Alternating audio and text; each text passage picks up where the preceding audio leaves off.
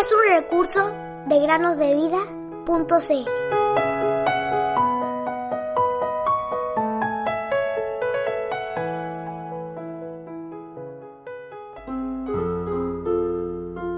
Dame, hijo mío, tu corazón, y mira en tus ojos por mis caminos. Proverbios 23, 26. Bienvenidos, queridos amigos y amigas que nos escuchan en el podcast Cada día con Cristo.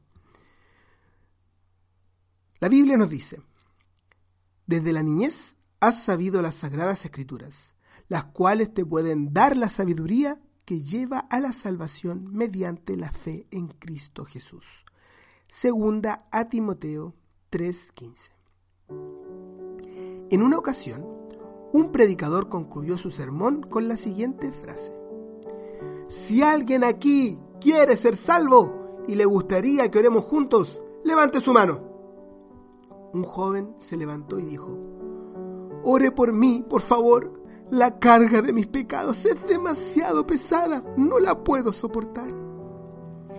Esa noche, este hombre confesó sus pecados y creyó en Jesucristo como su Señor y Salvador.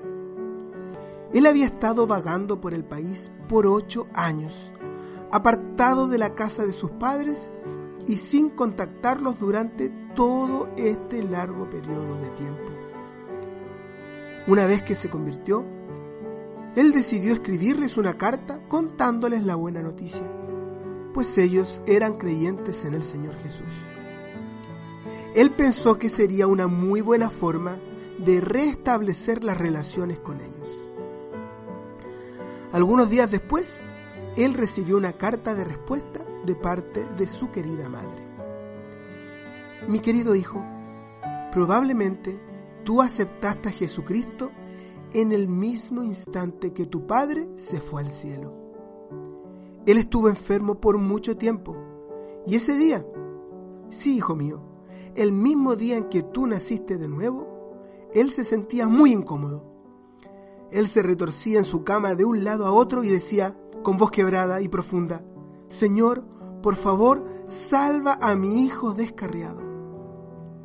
Estoy segura que una de las razones por las que ese día te hiciste cristiano fue por la incesante intercesión de papá. Oh, queridos amigos y amigas, qué historia tan bella y triste a la vez. Un padre que ora es una fuerza poderosa. La oración eficaz del justo puede lograr mucho. Santiago 5:16.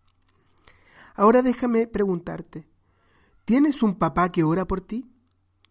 Y otra pregunta, ¿han sido contestadas sus oraciones en lo relativo a tu salvación? Te doy mi corazón,